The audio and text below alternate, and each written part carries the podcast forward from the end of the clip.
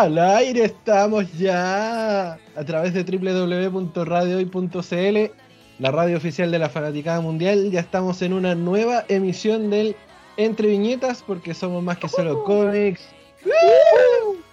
Hoy día estamos con muchos monos acá en pantalla. Edición cuarentena, día 1000. Eso. Hoy estamos hoy día es. con La Paz, con Nicole, con el Gio y con Lotso, acá haciéndoles el entre viñetas, por acá el Panda también dándoles el- la bienvenida.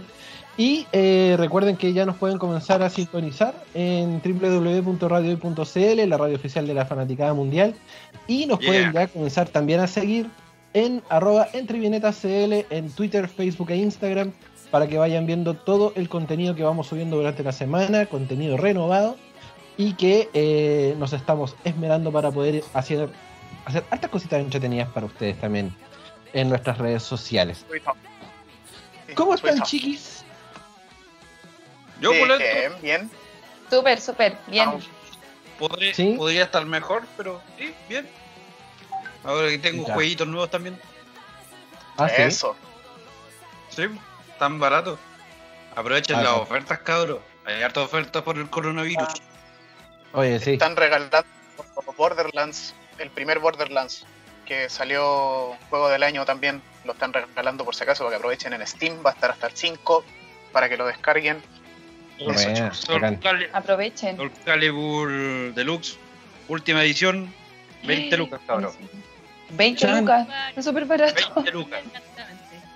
Buenísimo. ¿Qué otro juego regalaron? Regalaron la trilogía de eh, Nathan Drake Collection de Uncharted.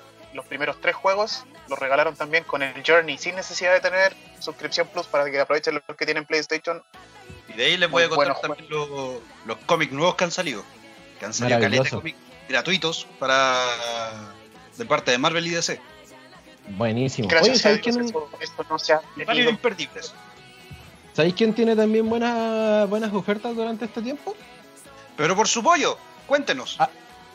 Obviamente nuestros amigos de Nación Geek que están en Instagram y en su Facebook como arroba Nación Geek Chile tienen ofertas de cuarentena para que ustedes puedan acercarse a sus redes sociales y poder solicitar el mejor contenido en cultura geek, en cultura pop, en cultura ñoña, porque ustedes pueden renovar sus póster, esos que tienen roñosos ya pegados en la muralla, los pueden ir renovando, pueden renovar sus tazones, sus figuras de colección, todo lo pueden ir renovando en arroba Nación Geek Chile porque son entero de pulentos y tienen ofertas súper, súper, súper buenas en este proceso de cuarentena y de aislamiento. Así que aprovechen y eh, ingresen a arroba Nación Geek Chile porque tiene mucha, mucha, mucha información en Instagram y en Facebook como arroba Nación Geek Chile. Así que aprovechen, aprovechen. Cabros, ¿les damos con la pauta que ya tenemos lista? Vamos. Ah, Vamos. vamos, pauta. Vamos con el, entonces con el, bloque, Hombre. con el bloque de noticias porque eh, tenemos noticias justamente de lo que es el mundo de Marvel. ¿Es cierto que vamos a tener una posible nueva saga de las gemas del infinito? Oh, sí. Como si no fuera suficiente, porque han salido ya como cuatro o cinco historias relacionadas con la gema del infinito hasta ahora. Pero ¿qué importa? Pero qué importa. Son entretenidas, son- las mejores sagas. Corto, corto, Marvel Comics anuncia una nueva saga, o más bien está preparando una nueva saga de Gemas del Infinito. Y en esta historia van a estar los protagonistas Capitán América y Iron Man. ¡Epa! Eso. Buenísimo. ¿ya? ¿Qué novedad? Pero-? Pero, y claro, y eso, no que eran. Ya como pro- Ya. Silencio, mortales. Dice. El universo de Marvel nos trae una gran noticia, pues las gemas del infinito volverán en un- con una nueva saga que recibirá como nombre Infinite Destinies. Sin duda será un gran éxito. Esperemos. Es muy poco probable que las películas la sigan usando como eje, pero los cómics realizarán una nueva serie. Se me enmaya el teléfono. Marvel Comics anunció sus lanzamientos que realizará a partir de junio. Entre ellos se encuentra una serie de 8 capítulos que recibirá, que recibirá como nombre Destinos Infinitos. En esta nueva serie tendrá como protagonistas a personajes como el Capitán América y Iron Man, y también algunos otros que son nuevos, como Star o Amulet. Y se enfrentarán al poder de las gemas convertidas en personas reales. ¿Cómo? La historia contará con el regreso de las gemas del infinito y cómo afecta a los superhéroes, dejando a, a todos con la intriga de quién tendrá las gemas al final de la serie. O sea, Wow. para poder hacerse, hacerse de las gemas vamos a tener que capturar personas ahora. Como un team de Sí. visión. Así que ahora van a tener su nueva- una nueva oportunidad de usar Tinder. ¿Quién sabe? Todo usando Tinder. Tinder del infinito. Tinder del infinito. ¿Quién sabe? No, no estaría malo. ¿Cómo se verían con un- una encarnación de una de las gemas? Depende de la gema. ¿Cuál, ¿De cuál gema de estamos gema. hablando? No cualquiera. es que todas son buenas. Oye, en lo personal eh, no.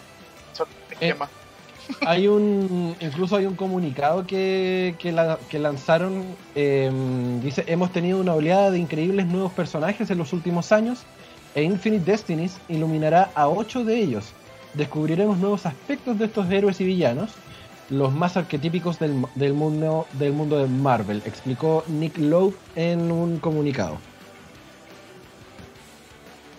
Así, habrá que esperar porque también dice, las gemas han encontrado nuevos hogares como personas. Infinite Destinies es el próximo capítulo de la historia de las gemas del infinito y las personas con las que se han unido y de los poderes del universo Marvel que están interesados en estos nuevos jugadores. Dice Mackay, que es uno de los, los escritores de- del cómic. claro Y ante cualquier cosa tenemos que estar atentos aquí- de aquí a junio.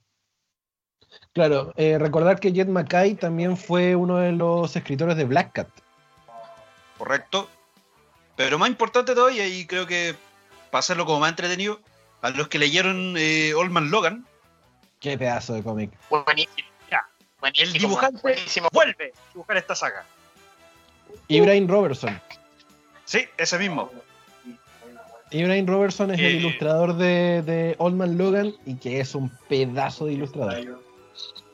Sí, a todos los que recuerdan con cariño Old Man Logan, la cita es imperdible. Claro, la primera entrega justamente sería escrita por Jet Mackay, que es el escritor de, de Black Cat, y dibujado por Ibrahim Robertson. Y el protagonista de esta primera entrega vendría siendo justamente el viejo y querido Tony Stark, Para variar, pierde de una. para variar. Oye, Y pero bueno. qué tremendo el hecho de que puedan volver la- las, las piedras del infinito a tener un, un- un marco argumental importante dentro del universo Marvel. No me quejo, pero personalmente creo que, bueno, no es ninguna novedad. Pero que son personas ahora, eso, eso sí es novedad. Imagínate en Dragon Ball que las, las esferas de dragón fuesen personas.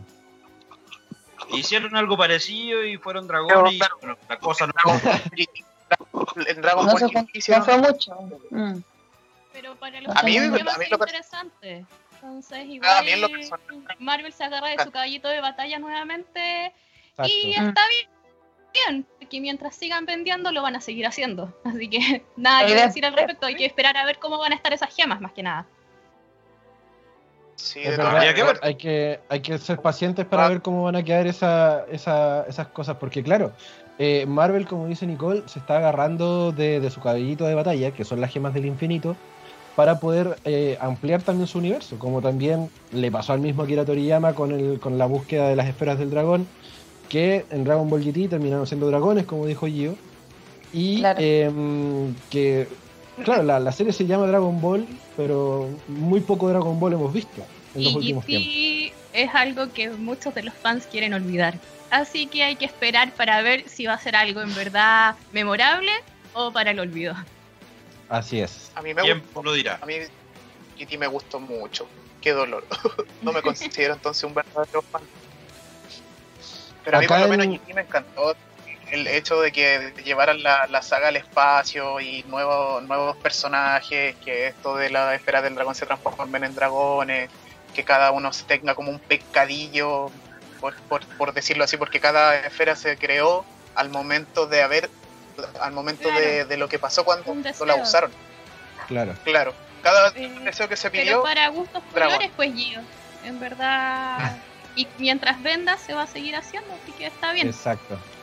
Y Ya, por lo menos hablando lo que... colores también quería preguntar algo, eh, pero creo que eh, Pancho iba a adelantarse con la noticia. No, más que nada por, por lo que mm, estábamos hablando de lo mismo de las esferas del dragón, que cada esfera fue creada gracias a un, gracias, entre comillas, a un pecado. En Iron Man Anual Claro. número 1, Tony Stark está investigando a los criminales que secuestraron a Miles Morales, el, el actual Spider-Man. Descubriendo en el camino la verdad sobre el asesor y el Quantum, quien también podría llegar a ser conocido como la gema del espacio. O sea, ya tenemos algún atisbo del personaje que se, conven- se convertiría, bien digo, en, la, en una gema del infinito. Muy bien. Y es todo lo que nos han spoileado hasta ahora, así que, momentito, aguanten, guarden un poco de emociones. No tanto, ¿ah? Porque se supone que la segunda entrega, entrega de, mm, Infinite Destinies eh, sería relacionada a lo que es el Capitán América. Y eh, la entrega, la segunda entrega de, Infinite Destiny sería con el Capitán América Anual número 1 y Steve Rogers se enfrentará con el villano Overload y em, quien ha logrado conseguir escapar del corredor de la muerte utilizando la gema del tiempo. Mira qué oportuno. Qué oportuno. Claro. Así que anda a saber tú cómo van a convertirse el, el tema de las gemas del infinito. Es una apuesta súper ambiciosa y, y me llama mucho la atención de cómo se va cómo se va a dar. No ¿Cómo me se va a cabe. resolver esta historia? Igual quiero poner las manos encima del cómic en cuanto lo, lo pueda leer. Sí, Va a salir, absolutamente. de- va a salir Pero- en formato, en formato digital. Eh, debería. Lo más seguro es que en primera instancia salga como formato digital ya por el tema que hemos hablado las últimas dos ediciones de que las ediciones físicas están viéndose paradas por el tema del coronavirus. Así que lo más seguro es que salgan ediciones digitales. Bueno. También quería mencionar algo sobre la nueva noticia. A ver. Hablamos de gustos, de colores y bueno, estamos en tiempos interesantes. ¿Verdad? Selección Sí. natural, selección natural, Ya. eso es lo que se llama selección. No te adelantes, Gio. Calma. Momentito, que no panda el único. ¿Ya? Y estamos en una época donde todos tienen voz. Más voz que voto, Sí. voz al fin y al cabo. Así que sin extenderme demasiado, dice: DC Comics presentó a un Bruce Wayne asiático estadounidense en Gotham High. Yo estoy on fire. Compro en verde. Guarda, Gotham High, estamos hablando de la secundaria, la preparatoria. Sí. ¿Qué? No, yo compro en verde, yo ya compré, estoy fire. Asiático, Batman. Ay, Eh, ay. eh, estamos ver, haciendo. Dragon, Dragon Ball. Evolución con, con, con Bruce Wayne. Esto Sí. se volvió loco. dale, dale una oportunidad. Dale una Eh, oportunidad. Escuchemos primero y después saquemos conclusiones. Bueno, Ya, Dice. démosle. La nueva novela gráfica para jóvenes adultos además reimagina a otros personajes del mito de Batman como Dick Grayson, Alfred Pennyworth y Martha Wayne. Dios. Desde que DC Comics comenzó a publicar sus novelas gráficas para niños y jóvenes adultos, estas historias han apostado por reimaginar a algunos de los personajes más reconocidos de la editorial. Todo con el fin de acercar a figuras tan reconocidas como Batman, Wonder Woman y Batgirl a un nuevo público. Pero quizá ninguna de las apuestas anteriores que DC ha publicado bajo sus sellos ha apostado por cambios tan llamativos como los que presentó Gotham High.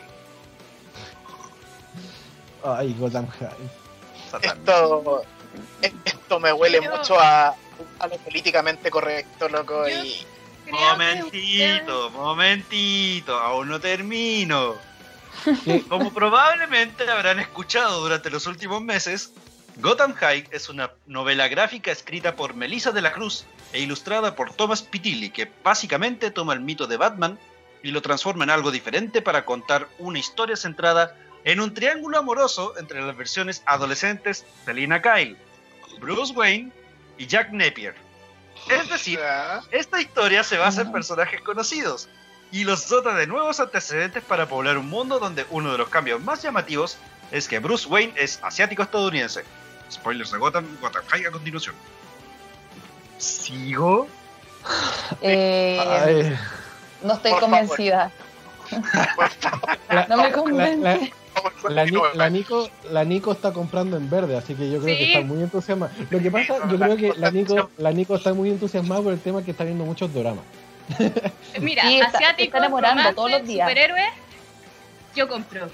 Pero es Ah, que ya con- firmé, ya firmé. Básicamente No, le, que- dijeron, le dijeron a, a- a la Nico azúcar, flores, muchos colores y sustancia de drama. Vamos. No, que no me pueden cambiar la imagen de Batman. No, me la, me la dejo así, así, como me gusta. Pero como no lo, no lo imagino así como ahí en un triángulo, así, no, no, basta. ¿Qué dice el resto? ¿Sigo?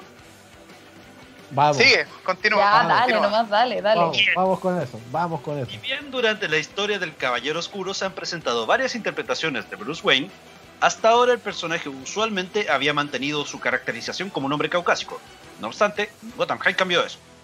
En una apuesta por la representación, esta narración alteró la historia de Martha Wayne y por ende de Bruce.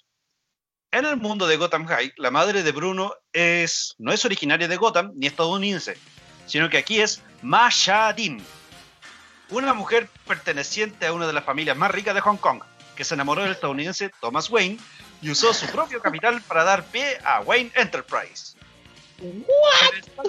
Eventualmente, Masha Dean, Masha Dean, perdón, se casó con Thomas y cambió su nombre a Martha Wayne. Pero desafortunadamente, cuando Bruce Wayne aún era un niño, fueron asesinados en su hogar después de su- una función de Madame Butterfly. ¿Qué? ¿En ¿Qué? serio? ¿Qué? Ah, no, paso, paso. Pero ese no es el único cambio de Gotham High. ¿Quién aparece ahí? Establece para la familia de Batman. Siguiendo Ya. la nueva identidad de Bruce Wayne como asiático americano, Alfred Pennyworth también tiene otra historia. Aquí el Ah. querido personaje no es el mayordomo de la familia Wayne, sino que se presenta como el hermano de Masha Dean. También Sí. chino. Es el hermano. También es Es el chino. hermano. Y es chino. Oye, qué culebrón más grande, ¿eh? Además, este Alfred no se hizo cargo de Bruce tras el, el asesinato de sus padres y optó por enviarle a un prestigioso internado desde donde Wayne fue expulsado al inicio de esta historia. En ese sentido, Gotham High intenta explorar una nueva dinámica entre Bruce y Alfred donde Pennyworth no siempre estuvo preocupado por Wayne y ahora busca restablecer su relación. Caray. O sea, Es como para llevarlo a caso cerrado. Pero es que, a ver, yo creo A que jueza. hay que contextualizarse de que están tratando de acercar el personaje a otro tipo de público. De partida, Sí. el estilo de dibujo es distinto y es más juvenil. Obviamente a las personas que están acostumbradas al viejo Batman imponente con su voz grave y qué sé yo, les va a chocar a los más puristas, pero al tratar de captar nuevo público y no sé, vemos la globalización, vemos todos los fans que tiene BTS en este momento, obviamente a los niños, no sé, de entre quizás 10, 15 años, les va a encantar esta adaptación porque tiene un asiático, tiene romance y además tiene superhéroe. Yo creo que es una fórmula que igual puede ser sumamente exitosa. Y La Nicola y su corazón. lo puedo tomar sí, por supuesto. No, no me lo Me a mal, no puedo tomármelo en serio si me dicen que Batman es asiático. Aparte vi los Sí. dibujos y me parece ver a Bruce Lee con pelo largo y chupando un limón.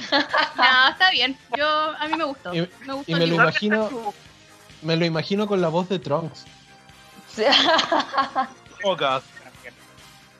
Continúo. Con la Pero- de, Pero Trunks del futuro, sí, como más, porque mientras mantenga la esencia del personaje y siga siendo misterioso y qué sé yo, como depresivo, igual es Batman, ¿cachai? Todos es- sus caballos, porque además es preciso señalar que los orígenes asiáticos de Bruce y Alfred no son las únicas propuestas para una Gotham más diversa en esta nove- novela gráfica. Después de todo, Bruce fue expulsado de su escuela privada por defender a un muchacho afroamericano, quien más adelante en la historia se revela que es nada más y nada menos que nada más que Dick Grayson. No. Dick Grayson, Afro. Por otra Afro. parte, Selina Kyle se presenta como Selina García Kyle, una amiga de infancia y vecina de Bruce, La que su padre enfermo de Alzheimer, mientras está al centro de un triángulo amoroso que involucra a Bruce y Jack Napier. Chale. Chale. O sea, Pero- esto se convirtió en Mariela del Barrio, Sí, pero Sí. con chinos y Batman. RBD. la Rosa de Guadalupe. Ay, yo encuentro que de verdad Rosa de están siendo demasiado puristas con su opinión porque la obra ni siquiera ha salido y es para un público distinto. Dice Y sí se está todo. reinventando. Eh, Sí, pues nos dieron spoiler, así que gracias. De hecho, de hecho Alfred también se da a entender que es que es como eh, es, es gay, es gay en bueno Alfred el, el ex mayordomo, ¿cachai? Que ahora es el hermano de la de la Marta, no sé cómo es como más ¿Por qué asumes que es gay? personaje. Dijiste que porque, porque leí estuve, estuve leyendo unos artículos donde como que Ahí está, para esto que lo vean.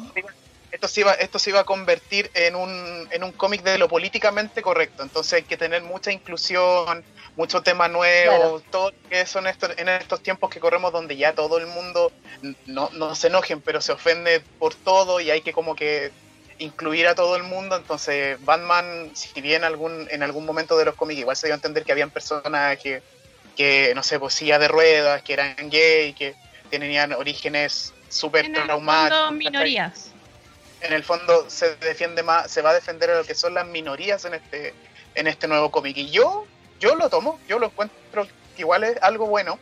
¿Cachai? Como diría el, Lorax, no, no, el Lorax no, porque él dijo, lo tomo, pero me ofende mucho. No, esto no me ofende, esto de verdad me hace sentir igual normal, o sea, no, no quita ni da, va a ser una historia para otra audiencia y encuentro que va a ser inclusivo en estos tiempos, vale mucho la pena y se valora mucho también. No, a mí me encanta. Como que siento que es para un público diferente. Es como lo que pasó cuando se hizo la nueva adaptación animada de los Thundercats.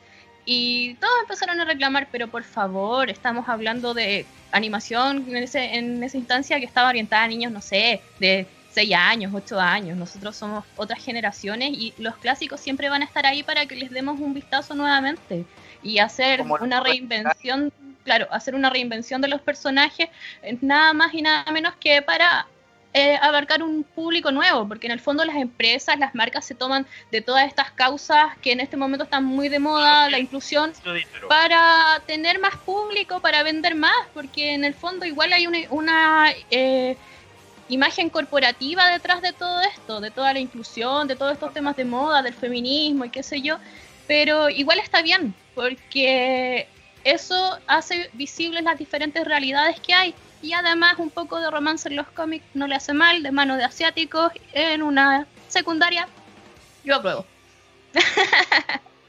Todos entendemos que igual la- la- a lo que va la es que igual la- los cómics son una industria, tienen que producir y la fanaticada es lo que mantiene en pie, así que si pueden incluir más gente, esto va a dar para más y pueden que reúnan los suficientes fondos para continuar con lo que se daba antes y los que era el Batman tradicional, lo que somos los puristas que nos gusta más el Batman más oscuro, ¿no es cierto? Más de depre, no sé. Pero eso Eh, eso es lo que busca el mercado, marketing. igual, igual hay que darle una oportunidad, porque por ejemplo, si bien los jóvenes titanes tiene una historia y un final que igual es como bien, bien psicológico, cuando hicieron los jóvenes titanes en acción, yo dije, oh, qué lata que, que le hicieron a los jóvenes titanes, pero ¿sabéis que me dio unos capítulos? De hecho, la serie está en Netflix. Me di onda la, el trabajo de ver, así como, ¿qué onda con los jóvenes titanes en acción? Y ¿sabéis que me reí caleta? Me reí caleta. La serie es súper buena. Si bien así como igual inclu- incluye personajes así como que no sé, pues hacen payasadas, personajes que son súper serios, como por ejemplo Raven. yo, yo me reí caleta con la Raven porque es un personaje que a mí me gusta mucho y al verla hacer payasada es como es algo que se acepta y no viene mal. Sí, yo, yo creo que hay que darle una vuelta. No, no creo que sea tan, Eh, tan, sí. tan, tan mala la idea. Eh, A pesar de- Es buenísima. No lo voy a ver igual porque personalmente me da mucha risa. Sí, yo creo que creo que el, el morbo para nosotros que, que- que, como bien, bien dice la Nico, somos de, de otras generaciones, eh, ver a este Batman completamente eh, renovado en, su historia, eh, claramente llama la atención, por la misma forma que nosotros quisimos ver Dragon Ball Evolución. Porque nos llamaba la atención justamente el, el morbo de, querer ver el live action de, Dragon Ball, guardando las, las comparaciones, obvio, para no insultar a Batman. Hay, que, hay, que, hay que tomárselo como justamente lo que dice el Nico. Es una renovación, estamos llamando a público nuevo y veamos cómo, cómo engancha justamente esta, esta, esta, nueva, esta nueva versión de Batman. Como también estábamos hablando hace un rato atrás de Marvel con las gemas del infinito, hay que ver cómo, cómo encajan justamente ver en esta, cómo en esta nueva, en esta El nueva Batman- versión. De verdad se ve interesante. el Batman Millennial, generación Z. Claro, Está bien. Generación, generación X. A. Claro. Nosotros Ay, somos la ay, equipo así. La generación Z es del 2000 para arriba. No sé, Eso. yo sé cualquier generación, yo me uno nomás. Ella. Yo me uno a Eh, Atemporal. Ah, ah, Sí. Lo Vamos que, rapidito, a lo que cura, avanzando según la pauta porque eh, también con, con el universo del cómic tenemos que Netflix y Boom Studios firman contrato por dos años. ¿En serio? ¿Con quién? Mira. Eh, con respecto a lo que salió la, en la, la información en el portal de alertageekchile.cl, Netflix y Boom Studios se unen en un contrato por dos años y el acuerdo permitirá adoptar obras de la editorial estadounidense de cómics. Hace unos años atrás, Boom Studios y eh, Netflix firmaron este contrato por dos años para hacerse cargo de series live action y series animadas. El CEO y fundador de la editorial de cómics, Ross Ritchie, con su presidente de desarrollo, Stephen Christie, serán los pro- productores ejecutivos a cargo de todos los programas que se desarrollarán a través de este acuerdo. Boom Studios es una editorial americana, eh, estadounidense, y que em, entrega justamente cómics y novelas gráficas, donde algunas de sus series fueron ganadoras del premio Eisner, como Mouse Guard, o incluso em, también la editorial está a cargo de series como Adventure Time, eh, Hora de Aventura, WWE, los cómics de los personajes de la empresa de lucha libre, Power Rangers, Robocop e incluso la mítica Buffy la Cazavampiros. Mira, Sí, lo Eh, recuerdo. Robocop, si bien esto- lo amo. Aguante Robocop. Sí. llama a tus amigos. Si bien esto marca un nuevo hito como para ambas compañías, ambas han sido colaboradoras cercanas desde hace un tiempo, donde han trabajado en asociaciones como eh, la próxima película The Unsound, dirigida por David F. Sandberg y basada en, la novela gráfica de Colin Bond y Jake T. Cole. Em, Bomb Studios también cuenta con proyectos dentro de la 20th Century Fox. También trabaja con Amazon, con HBO Max, con Peacock, con CBS All Access y Disney Plus. Actualmente cuenta con cerca de 20 películas y programas de televisión en desarrollo. Hasta el momento no se sabe cuáles series van a salir eh, bajo este acuerdo, pero algunos usuarios esperan que eh, sea una serie animada de Mouse Guard. Así que habrá que ver qué se viene con este con este acuerdo entre eh, Netflix y Boom Studios. The Dark Crystals también es de, es de Boom Studios. Folklores, Once Future también. Así es. Hay harto, hay harto donde se pueden agarrar. De hecho, la, la industria del live action ahora podría dar para mucho. El tema es eh, grabar Netflix. todo lo que corresponde. Ah, Mm. Sí, recuerda que hay memes de adaptación de Netflix. yo le tengo un poco de miedo a los live action de, de- de Netflix. Sí, yo he visto algunos y la verdad es que dejan harto que desear. Sí, va- dejan Sí, harto que la- desear. O sea, la Sí. adaptación de, de Death Note fue. oh, Ay, no, no, fue horrible. no. No, horrible. Basta, no. Yo la vi y de verdad que me puse a llorar. Así. No, de verdad, malo, malo. Fue- Yo ni siquiera he tocado la. No es live action, pero no, he- no he tocado la adaptación de Caballeros del Zodiaco. oh, yo tampoco lo No. quería ver. No, yo tampoco. Eh, no. eh, No, no, no, Big- no, no, no, no. Big Trouble en, en Little China también. ¿Ubican esa película? Pequeño problema en el barrio chino. ¿Rescatan Sí. el barrio Sí. chino? ¿La, la ubican? Sí, De culto. Sí, ¿Quién es de Boom Uh, También es de Eso es Boom nuevo. Studios, así que igual eh, ha representado igual cosas que son súper de culto en lo que es materia de películas y cómics ese, ese, ese estudio. Así que Buena. si investiga un poquito más, así es. tiene harto, harto, harto contenido harto que material. es Chicos, muy bueno, sí. tenemos que hacer la pausa comercial porque nos estamos pasando un poquito en el tiempo. Nos queda un poquito más de las noticias en, en el tintero, así que vamos a ir a la primera pausa musical y comercial con el opening de Hataraku Saibo, que es eh, Cells at Work, para los que los conocen de esa forma. Vamos con Mission Ujú. Kenko Daishi, acá en el Entre Viñetas, porque somos más que solo cómics. Más que solo cómics. Estamos al aire. Oye, volvemos acá al Entre Viñetas a través de www.radio.cl, la radio oficial de la fanaticada mundial. Se nos suma otro integrante acá del Entre Viñetas. Nunca habíamos estado tanto acá en, en- en Skype. ¿ah? Estamos con Keita también que se suma después de su reunión de trabajo. Ahí, ahí lo vemos todo, todo, todo pintoso después de su reunión. Buena Keita, buena Keita. Encachado. Buena Keita. Con el auspicio de epidemia. ¡Ay, Oria! ¡Ayuria! ¡Mueva! Por favor. Eso más suena como personaje relleno de Senseiya. Sí, por supuesto. Oye, Te mató. hablando de, hablando de gentil auspicio, eh, nosotros también estamos con la compañía de fábrica de recuerdos. Ya Eso. ustedes saben que ustedes pueden obtener de estas hermosas libretitas como la que tengo yo acá.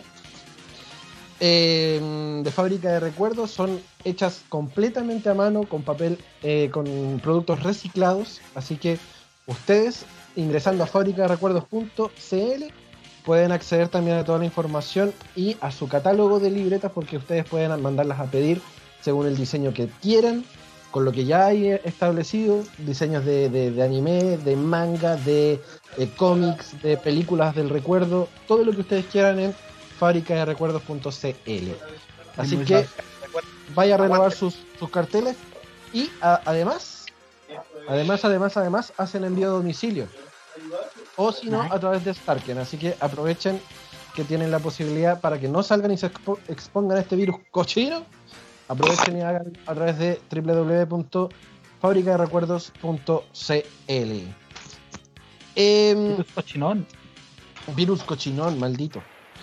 Ya, avancemos en la pauta porque ya escuchamos el- en, el, en, el- la, pau- en la pausa comercial la canción justamente de Cells at Work, pero vamos a tener una, una nueva adaptación justamente mm, según eh, especifican algunos portales, ¿cierto chicos? Exactamente. Así es. No sé ¿Cuál- si ustedes se recuerdan. Ay. Dele. A ver, Cells at Vale. War o Hataraku Saibo en su versión más purista japonesa es un muy buen anime, muy hasta recomendado por, por médicos, etcétera, que básicamente eh, hace te hace doler cuando te de- que te generas una, una, una, una herida realmente y, y, te, y te duele cuando te sacas las costras de una cicatriz, a ese punto. Porque Ah. habla sobre las células, habla sobre los glóbulos rojos, sobre los glóbulos blancos, de cómo, cómo se comportan en tu cuerpo, en el cuerpo frente a determinadas situaciones, de, de- de, eh, fiebre, eh, heridas, etcétera.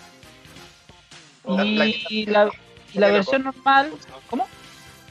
Las plaquetas son lo mejor de la serie, son muy Oh, las, pla- la- plaquetas son unas lolis tiernas, lo- plaquetas chan. Por no decirlo de Plaquetas otra Y van con la, van con la escalerita y trabajan Sí. más que trabajan Sí, más que los globos rojos. Sí, son muy. Y ahora va a salir, bueno, tiene un spin-off que se llama Hataraku Saibo Black, que como el nombre bien indica, es con, una, con un tono mucho más oscuro en su trama. Y es porque se trata de un cuerpo humano, de, una, de un adulto bastante deteriorado, con enfermedades eh, catastróficas, eh, tabaquismo, alcoholismo, etcétera. Me Eh, acordaste Ricky Morty. Sí. Incluso una que otra enfermedad, una, algún- alguna que otra ETS. Bájale. Sí, Ah, sí, ya. he, he visto, no, y, y- y- y muestran a las células como espermios. A ese punto, no, si es, es un spin-off más hardcore Chuta. y va a tener su adaptación de anime. Mm. Va a tener bien. una adaptación de anime.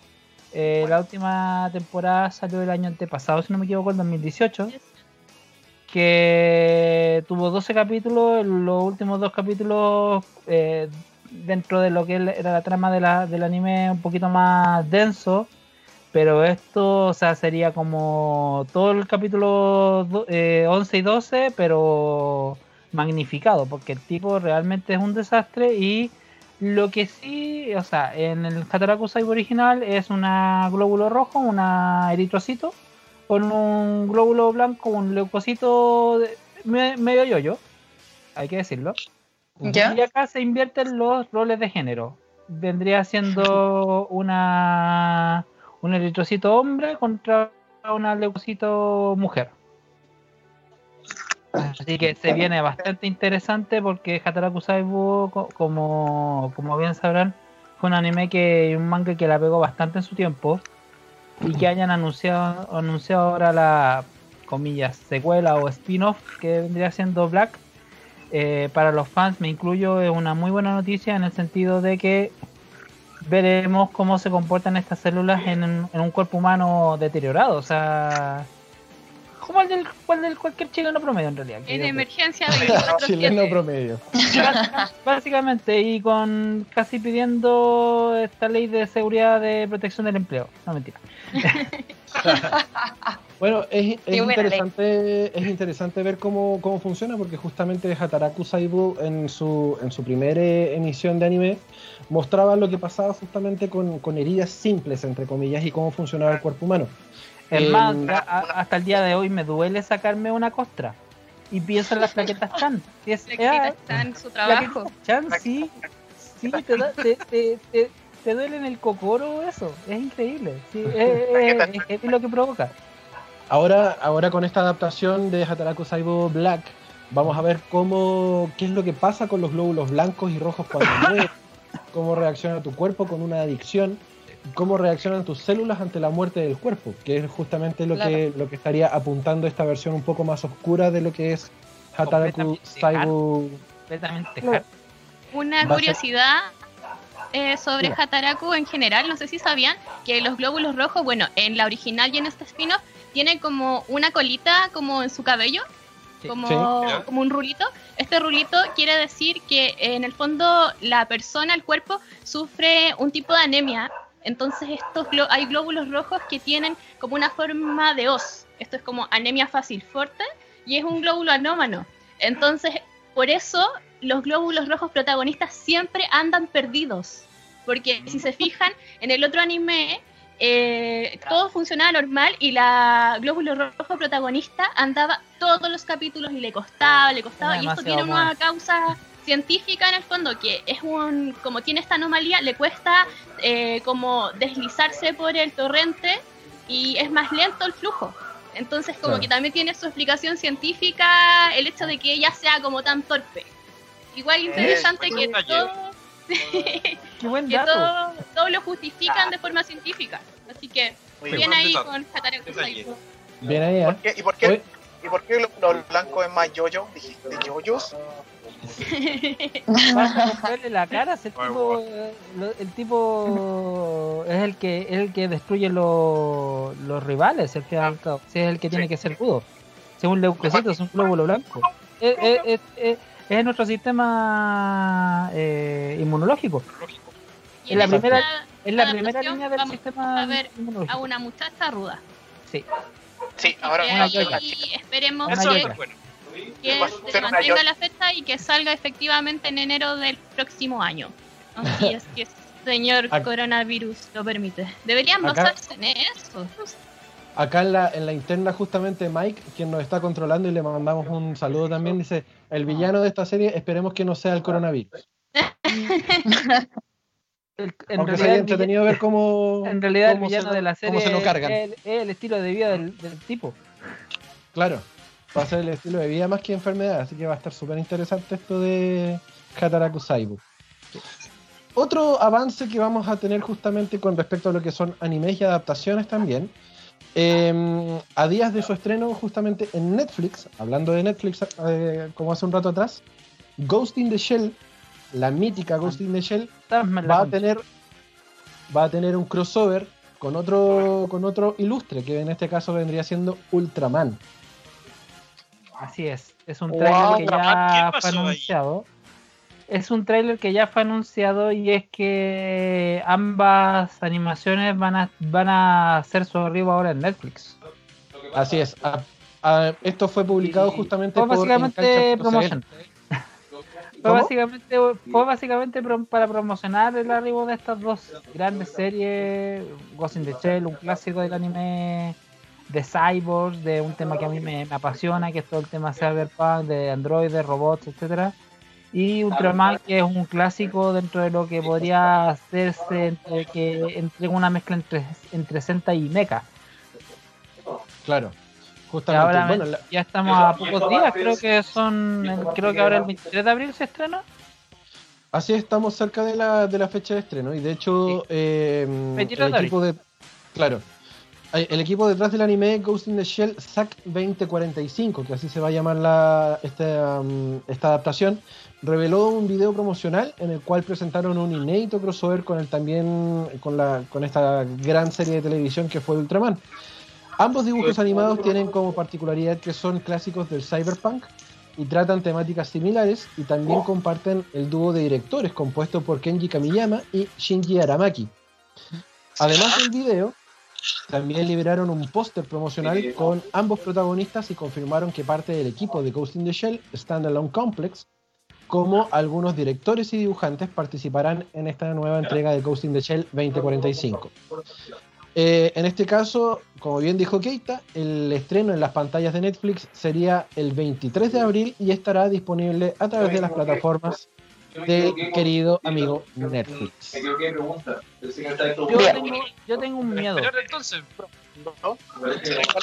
que la primera Ghost in the Shell, esa es lo- esa es mi pregunta, porque la primera Ghost in the Shell trataba de hacer temas como más, más profundos, más, no sé, filosóficos en realidad, así como lo que Mm. puede llegar a sentir una máquina, cuando es el punto donde el humano se vuelve más máquina que, que- que humano, entonces trata temáticas que son de profundas. Eso, espero que tenga un poquito de eso también, porque más que nada yo por eso me enganché tanto de Ghost in the Shell. Espero que esta nueva serie no me decepcione y tenga una buena temática. Yo creo que, eh, claro, como bien dices tú, el, el Ghost in the Shell anterior, esta, esta versión antigua que nosotros que nosotros eh, conocimos de Masamune Shirou, es realmente una obra de arte.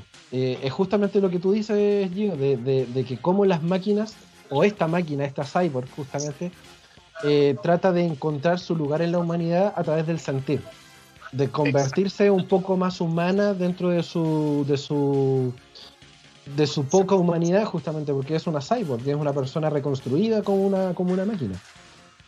Y en, en- en- el film de Masamune Shirou de, de principios de los 90, eh, realmente eh, ellos buscaban justamente cómo, cómo, cómo darle ese, ese sentir más humano. Y obviamente ya también ten- tenemos la, la parte de Ultraman, que ya mucho- muchos ya la conocemos, que también llama la, la atención en este crossover, porque esperemos que, que- que también vayan con un fin con un fin un poco más no tan comercial porque claramente am- ambas franquicias son son súper llamativas pero esperamos que tampoco se, se- se sea una, una cosa así tan tan comercial como como es- como me late que podría llegar a ser más allá de lo que es Netflix ¿no? Mm, como dije antes, habrá Hay que que esperar.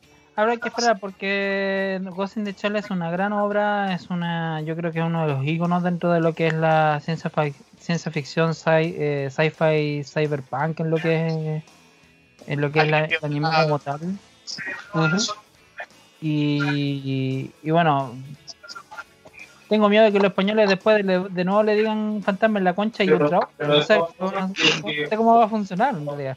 Que claro bueno espe- esperemos que, que este tipo de situaciones no se den y que mm, que sea, que sea una entrega llamativa también para, para Sí. todos los fans y que no, no destruya justamente lo que es el legado de, de Ghost in the Shell también, porque O sea, yo también creo- yo tuvimos- creo tuvimos miedo con el live que- action.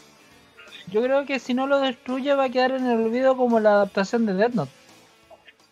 Sí, No, de nuevo. Esperemos que no, en realidad. Pero la adaptación de Ghost in the Shell ya está y está Scarlett Johansson como protagonista. O sea, yo la veo. Sí, pero es una, pero es- una película live adaptación. action. Es una muy buena adaptación, es una muy buena interpretación de lo que es el, el espíritu de Ghost in the Shell. Pero estamos hablando de Netflix y Netflix no ha tenido muy buenas eh, formas de, de concepto de, de, de llevar a, a buen puerto adaptaciones de anime. Claro. Contadas, contadas excepciones vendrían siendo Castlevania y dejes y, y, y para Sí. contar prácticamente. Buen punto. Pero tendríamos que esperar al final. O sea, ¿cuántos días quedan? ¿Seis días? Hay que ver. Seis días. Así es. Seis días justamente. Bueno, Así ahí que- habrá que ver cómo, cómo avanza justamente Ghost in the Shell con esta adaptación y con este crossover con Ultraman. Saltemos al, al universo de los videojuegos para, para avanzar rápidamente con la pauta. Sí. Porque eh, se viene un nuevo juego de Lego para Super Mario.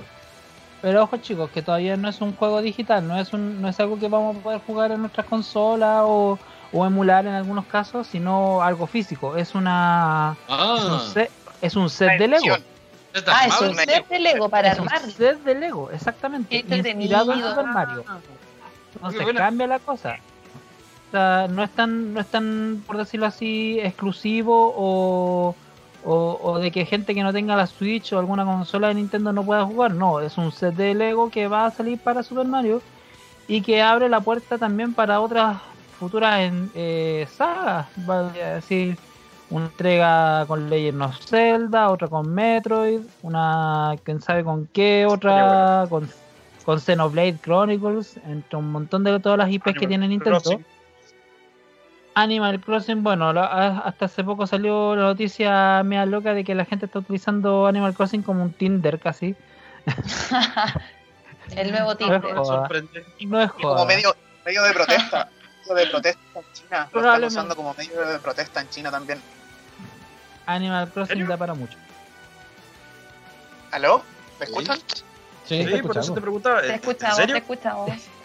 Sí, en serio, están usando pantallazo el- y el gobierno de China está a punto de censurar mucho, mucho, muchos más juegos de los que ya ha censurado por tema de política y a las personas en China han estado usando el medio así como poniéndose mascarillas de gas y poniendo fotos de, de personas con nombres de, de chicos que han fallecido en las protestas y China se está yendo en contra de los videojuegos desde hace mucho tiempo y creo que esto lo podría empeorar.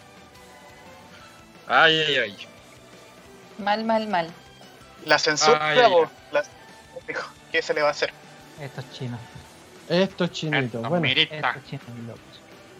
Así es. Así que llama ojalá que atención, también. ¿ah? Porque, claro, ¿Lo de, sería- lo de sería China o lo de, entretenido lo tener- de Lego? No, lo del ego, claramente. Eh, porque igual es entretenido poder tener eh, el mundo Lego con, mezclado justamente con lo que es el, el universo de Mario. Así es. Y no solo Mario, o sea, da la, da la, abre la puerta para otras series, otras sagas. Quién sabe que a futuro puedan también hacer un juego de Lego Super Mario para videojuegos. Y. Qué buena. Y, y, y, y- y mi billetera sufre. La de billetera Porque me sufre gusta- todos los días de porque la me- vida. Porque me encantan los Legos, soy un fanático de los Legos y puta. Lo quiero. Ah, lo amo, no la, colección de Legos. lo ama. Son PM2. lindos los Legos. Eh, Fantástico. Legos. Ah, Oye, rápidamente, antes de irnos a la pausa, el remake de Resident Evil 4 para, 20 para el 2022 según Capcom. ¿Qué tenemos acerca de eso? Tenemos la noticia ya que se ha confirmado que los estudios de Capcom han estado trabajando desde hace un tiempo ya, desde finales del proyecto que fue Resident Evil 3 Remake. Y a mí en lo personal, pucha, esperaba otra cosa, esperaba así como no un juego tan reciente ni que ha hecho tantos ports a, a otras consolas, no, yo esperaba que por favor, así como el director se tirara el remake del código de Verónica, loco. Yo quería ese Resident Evil, verlo en, en, en 4K en la tele y, y gozarlo y verlo con nuevos, con nuevos puzzles, nuevas, nuevas formas de, de subir rutas, de bajar rutas, ¿cachai? Y ese fue uno de los mejores Resident Evil, a mi perspectiva, uno de los más difíciles. De hecho, el juego propiamente tal, eh, voy a tener que igual ahondar en, en un pequeño spoiler, pero cuando uno está jugando el videojuego, el último, una de las últimas cosas, viste que en Resident Evil al final todo explota, todo tiene un, un contador que va en, en descenso y dice, esto va a explotar. Onda, para salvarte de eso, tenéis que poner un código en una máquina que no te lo entrega nadie. Nadie te dice, en ninguna parte del juego sale cuál es el dicho código. Entonces tú analizando, muriéndote todas las veces cuál es el código, cuál es el código, está ahí en la portada, el código es Verónica, es algo que tienes que tener así como más allá de estrategia, ¿no es cierto? Más allá de cranearte en los puzzles de Resident Evil, tienes que tener sentido común. ¿Dónde está el código? Código, código, Resident Evil, código, Verónica, código. Pongo Verónica, me salvé. Simple, ¿ya? Y es algo que también eso se ha incluido en un... eh, o sea, fue como la primera vez que se incluyó eso en un juego, se ha incluido súper pocas veces en otras entregas, pero yo lo encontré un detalle, pero... Soberbio. exquisito. Exquisito, soberbio, sí. Particular. Pero yo esperaba, esperaba- yo esperaba con Código de Verónica, Resident Evil 4 como que igual se sigue, se sigue jugando, de hecho yo me lo, termi- me lo terminé en profesional como 20 veces, el modo, el modo mercenario todavía lo sigo jugando por entretenerme un rato. No encuentro que haya necesitado propiamente tal un remake, un- una remasterización. Yo encuentro que hay otros Resident Evil que son mejores para sacarlo en, en una versión remaster o como se diga en, en, H- en HD. Es que, es que imprime dinero. HD. Exacto. El dinero llama al dinero, entonces hay que, Y hay que aprovechar los caballitos de batalla. Hijo Claro. de un cangrejo. Dinero, Es que el dinero, pasar- dinero, pasar- dinero, dinero, el violín pequeño. Sí, pues, pero el pasar de un juego con vista cenital, ¿cachai? O sea, vale decir desde arriba, como son los Resident Evil, a pasar de... Se les fue como ese detalle, ¿cachai? Así como que el Resident Evil 4 fue una revolución por pasar a más, más, más de terror, a más acción, ¿cachai? Claro. Y, y, mm, esto ya así como que ahora los últimos Resident Evil han sido como más, más fríos, más oscuros, más, más volviendo a lo que es el survival horror en los juegos, ¿cachai? Entonces Claro. encuentro que Resident Evil 4 como título de acción, terror, es súper bueno. Pero a lo mejor con el remake van a volver a, la, a, los, a los Resident Evil que ya han hecho las versiones remake, que son como más survival horror. Entonces, la, perder como la acción del, de Leon S. Kennedy pateando trasero en, en, en Latinoamérica, en España mejor dicho, eh, eh, encuentro que igual pueden tocarle un poquito ese detalle y como que no va a funcionar mucho, ¿cachai? Así como no funcionó mucho el Resident Evil Remake, también el 3. El 3 Remake yo no lo encontré así como la gran, la gran cosa. De hecho, me gustó más el 2. Ya. Que me tocaron, me tocaron muchos arcos de la historia que, como que, oye, esto no va acá, oye, pero esto pasó antes, oye, pero que, que Nemesis no era así. No sé, a mí me pasaron mucho, tuve muchos sentimientos encontrados con el remake del, del 3. Pero es mi humilde opinión. Como que en gustos, colores, como dice la Nico. Así que si le van a seguir ahondando con, con detalle y todo eso, jueguen la saga Resident Evil, jueguen los antiguos y después jueguen los remakes y los van a gozar toditos, loco. Que es una saga realmente buena. Eso. Buenísimo. Oigan, cabros, ya son las 7.33, tenemos que hacer la segunda pausa comercial. Eh, vamos a ir con el opening de Beastars. Vamos a escuchar a Wild Side de Ali. Así que vamos a la pausa comercial acá en el Entre Viñetas, porque somos más que solo Más que solo Que solo comí. Y como les dije, ya estamos al aire. Volvemos ya a la Entre Viñetas. Viva. Va siendo un cuarto para las 8 de la noche. Estamos ya en www.radio.cl y vamos rapidito a pasar al tema que nos corresponde ahora porque nos queda poco tiempo y harto que revisar, así que le dejamos las pantallas y los micrófonos a nuestra querida amiga Paz, que se viene con el Buncalízate de esta semana. Eso. Hola, ¿cómo están todos? Para mí. Bueno chicos, ¿cómo están? En este, digamos, Buncalízate les voy a comentar un poco de cultura con respecto al teatro kabuki. El teatro kabuki eh, surgió en la época de Edo, en el siglo XVII. Inicialmente les comento que se creó por una princesa de esa época, la cual estudió baile. Pero en ese, en ese proceso eh, y los reglamentos de la época Edo, eh, la censuraron porque se veía mal visto a una mujer cantante, bailarina, se le consideraba como prostituta. Es por esto que los actores masculinos pasaron a ser los protagonistas principales de esto, utilizando técnicas muy femeninas como el onagata, ¿ya? Y existen dos tipos de papeles. Primero está el aragoto, que es el estilo muy violento, y el wawoto, que es el estilo muy suave. Comentarle que dentro de esto se caracteriza por su danza, se caracteriza por su música y también por sus trajes exóticos. ¿Ya?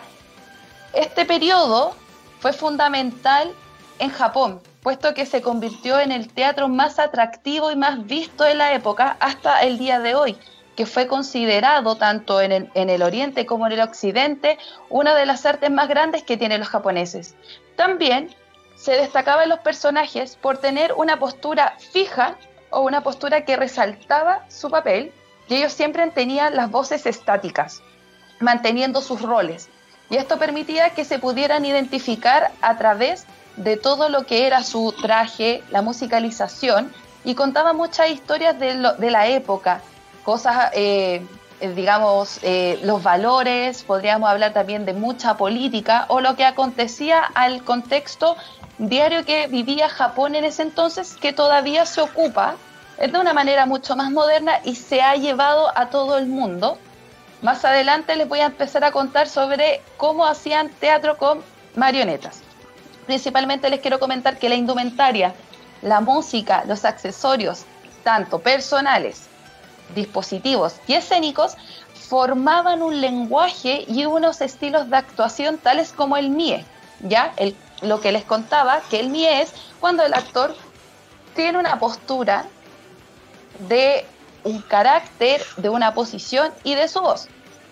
Ellos se, maqui- se maquillaban, como no había muchos recursos de maquillaje, con el quecho, que es un maquillaje muy particular, ¿ya? Y muy, muy reconocible a través eh, de esta cultura, ¿ya? Donde ellos eh, ocupaban una gruesa capa de maquillaje realizado con polvo de arroz para poder traslucir, o en verdad no traslucir, maquillar completamente a pálido su cara, ¿ya? Y eh, jugaban con muchas tonalidades, por ejemplo, dando matices, eh, ocupando distintas tonalidades según el personaje, y además ocupaban pigmentos que eran más destacables los de color negro y rojo, para resaltar la mirada y para también delinear sus bocas, ¿ya? Les quiero comentar que ese maquillaje se utilizó y se empezó a utilizar hasta el día de hoy en las geichas. Va a depender del contexto en el cual en este, en este momento la geisha se caracterice para la ocasión, ¿ya? Y esto también, o uno de los grandes eh, actores que resaltó este lenguaje corporal es Sakata Tohuro, que es uno de los intérpretes del, del kabuki más reconocidos en, en Japón. De hecho, él se ganó el título del Tesoro Nacional Viviente, que esos son reconocimientos que se dan muy poco en Japón. Entonces los voy a invitar a través de las redes sociales que vamos a subir eh, historias, reseñas, videos con respecto a esto para que puedan ver el origen de esto, ya que muchos anime, muchos eh, grupos de J-Rock desde el inicio se inspiraron en este arte para conmemorar a la mujer y también resaltaron el maquillaje y lo transformaron en la actualidad para resaltarse. Y todo esto se viene construyendo desde el teatro Kabuki. Maravilloso. Oye, estaba Qué tomando nota. Tiene, tiene una fluidez como profesora que me dan ganas de tomar nota y. y- Sí. Muy Sí, bien. en todo encanta. caso. Sí, Sí, sí. lo que pasa es que estos temas son súper interesantes y antes de, antes de ver el tema de, de- de lo que es anime y de música, tenemos que saber también cómo se orientan estas personas que empiezan a realizar eh, anime. Hay muchos animes que son muy antiguos, que toman muchos, digamos, como posturas, que toman eh, cosas culturales, económicas, eh, socioeconómicas. En general todo parte desde ahí y todo es una inspiración. Mm. Y Japón tiene mucha cultura y una de estas culturas es el kauki. Y más adelante les voy a empezar a hablar de otros tipos de teatro, donde nacen, cómo se forman y los diferentes accesorios o musicalidad que ocupan para interpretar, porque también está el teatro de sombras, que es muy maravilloso, pero eso lo vamos a ver en otro programa. Maravilloso. Un besito. Tremendo. Espectacular. Tremendo. Gracias por, por el aporte, porque siempre, aparte de, de- como siempre lo decimos, nosotros somos más que solo cómics, así que un poquito de cultura no nos viene nada de mal. Así es. Gracias, gracias, gracias. Nos quedan 10 minutitos de programa, así que aprovechemos también para que uno de nuestros chicos, o Gio o Nicole, aproveche también para poder dar la reseña de esta semana de, eh, de, de lo que ellos estuvieron preparando esta semana. Tengo un drama. A ver. Yo Se llama, se llama. Love Alarm. Está en Netflix Cuéntame para más. que lo vean. Y tiene solamente 8 capítulos. Esto es súper poco habitual en este tipo de ficciones. ¿Ya? Para que. Estoy recomendando esta en específico porque es mucho más amigable con el espectador que está acostumbrado al anime. Es un drama romántico que se trata de la vida de una chica que se llama Kim Yo-Yo, que eh, es estudiante y tiene una historia muy triste, tiene un trasfondo muy triste. A ella le eh, se le murieron los papás cuando era chica en una situación un poco oscurilla, que por ahí pueden ver en, si ven el drama. Y tiene eh, un pretendiente de hace mucho tiempo, pero que ella no se da cuenta que él existe. Y en el primer capítulo llega el amigo de este pretendiente y también se enamora de ella. Entonces ahí ocurre un triángulo amoroso. ¿Cuál es la diferencia de este drama? Que la vida de estos protagonistas está condicionada por una aplicación que se llama Love Alarm, que cuando tú tienes esta aplicación en el teléfono, esto ya es fantasía. Ya. Eh, tú ves a una persona, eh, puedes ver a cuántas personas le gustas que tenga la aplicación instalada en, en su Ya. celular en un rango de 10 metros. Mira. Entonces te avisa. Lo, lo que no te avisa es quién está haciendo sonar tu alarma. ¿Cachai? ¿El otro está Pero- disparándole al que, al, al que está activando su alarma? Ya chiquillos, si existe, se los vamos a, a- a bajar la aplicación para Claro, todos. Es como la evolución de Tinder, así ya muy surrealista. Pero ahí se empiezan a desarrollar una serie de eh, conflictos de que hiciste sonar mi alarma, que no fui yo, fuiste tú. Muy entretenido, muy típico de estas ficciones. Y creo que es bastante livianito. Cada capítulo dura 45 minutos, así que lo pueden maratonear fácilmente. Y también destacar las cosas buenas que en el fondo, como les decía, el formato es muy parecido al chollo y es fácil de consumir. No, ah, todos hemos visto algún romance, aunque no seamos muy asiduos a eso en algún momento de la vida, o una película, un anime. Claro. Y este está altamente recomendado. Lo negativo, porque siempre vamos a ver lo positivo y lo negativo, es que si bien nos presentan dos formas de amar eh, de parte de los protagonistas, eh, hay una normalización al acoso, porque el chico que está enamorado Mm. en una primera instancia de esta niña trabaja en el mismo lugar que ella, la sigue al paradero, la sigue a su casa y todo esto Qué psicópata. pintan- sí, y lo pintan como, oh, qué romántico, y es como, no, pues amiga, si te siguen así, eso no es normal. Entonces, Ya me, ya me olía algo por ahí. entonces ahí podemos ver bien, sí, amiga, Amiga, date date cuenta. Dicen Amiga, por ahí. Pero bueno, ahí vemos cómo se desarrolla el, pro- el triángulo amoroso con estos protagonistas.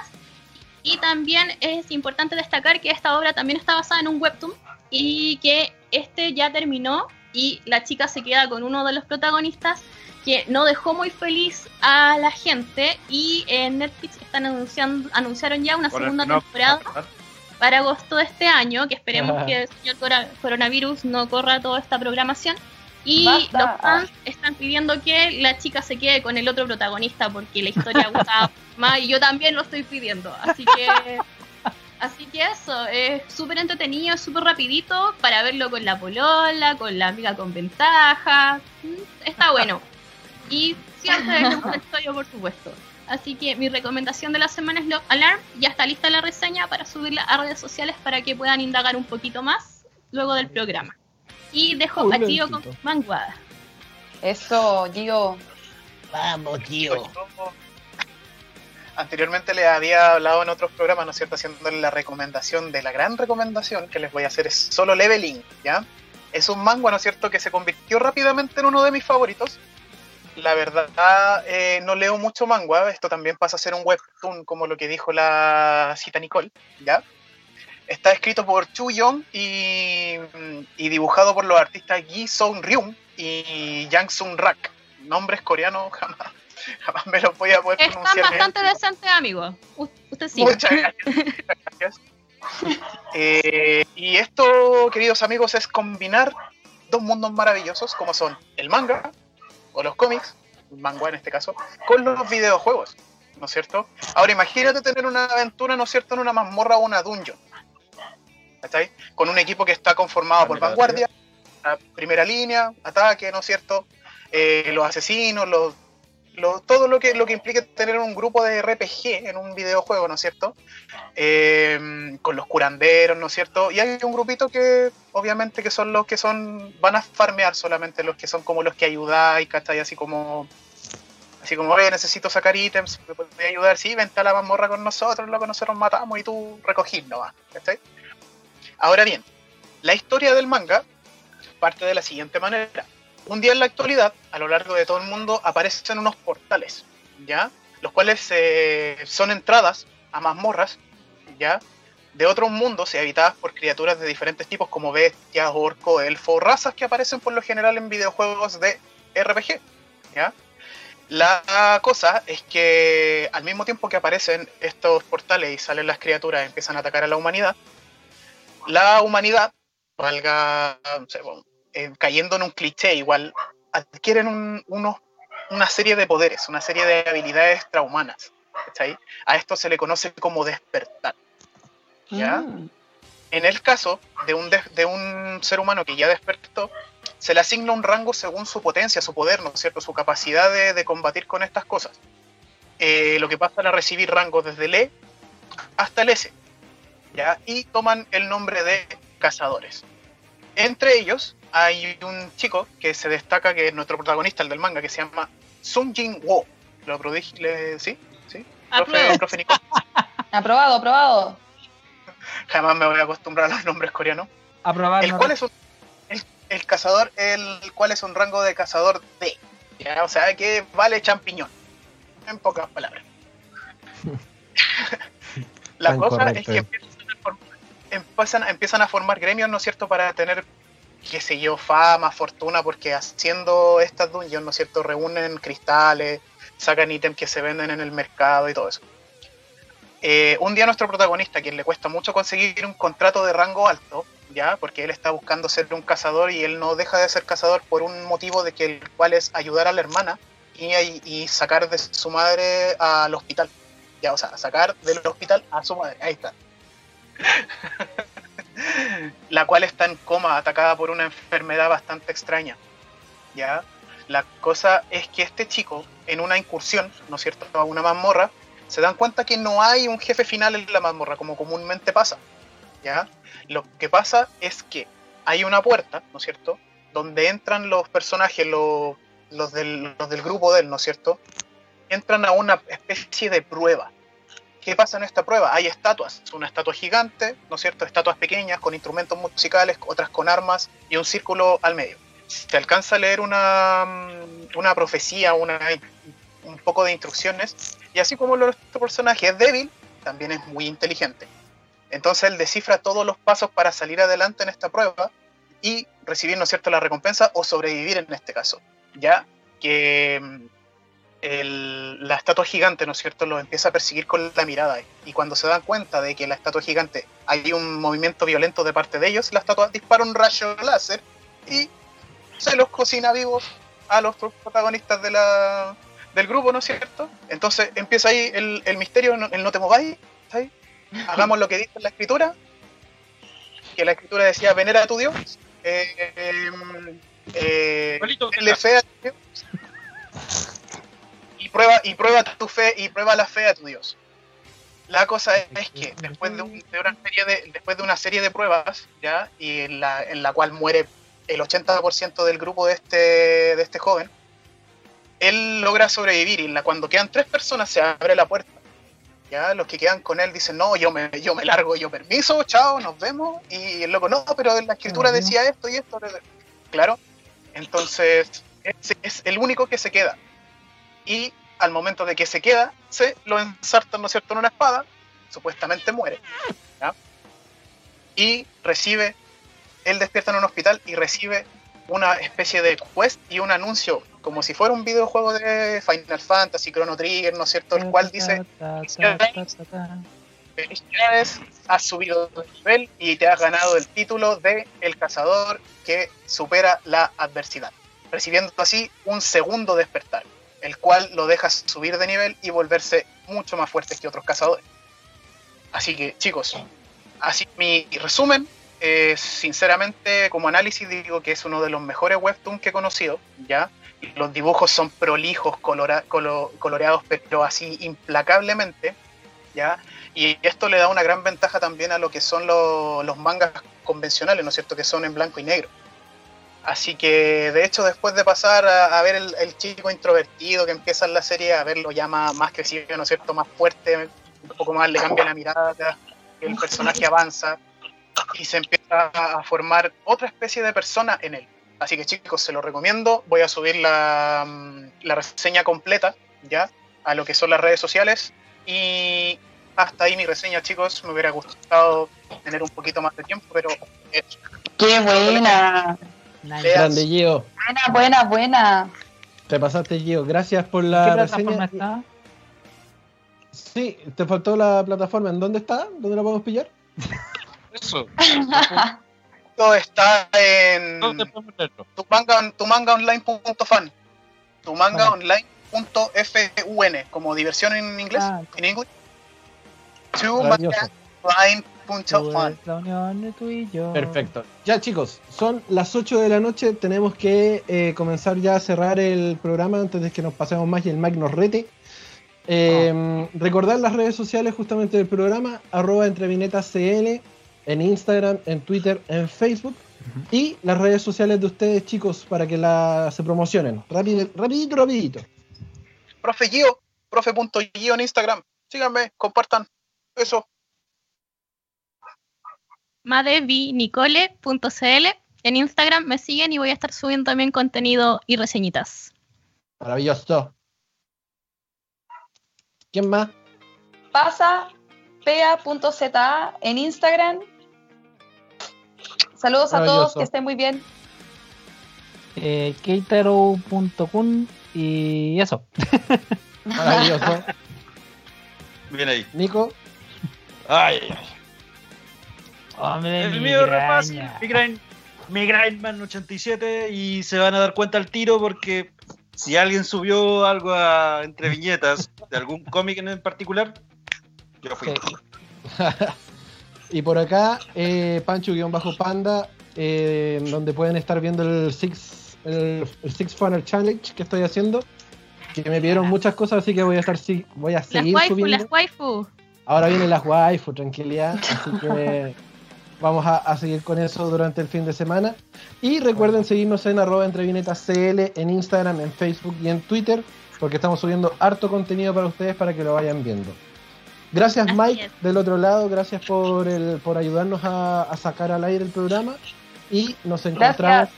el próximo, próximo fin de semana para eh, volver justamente con esto que es el Entre Viñetas. El próximo viernes a partir de las 18.30 horas en radio.cl. Cuídense mucho, gracias por la Bye. sintonía, nos vemos. Chao. ¡Chao!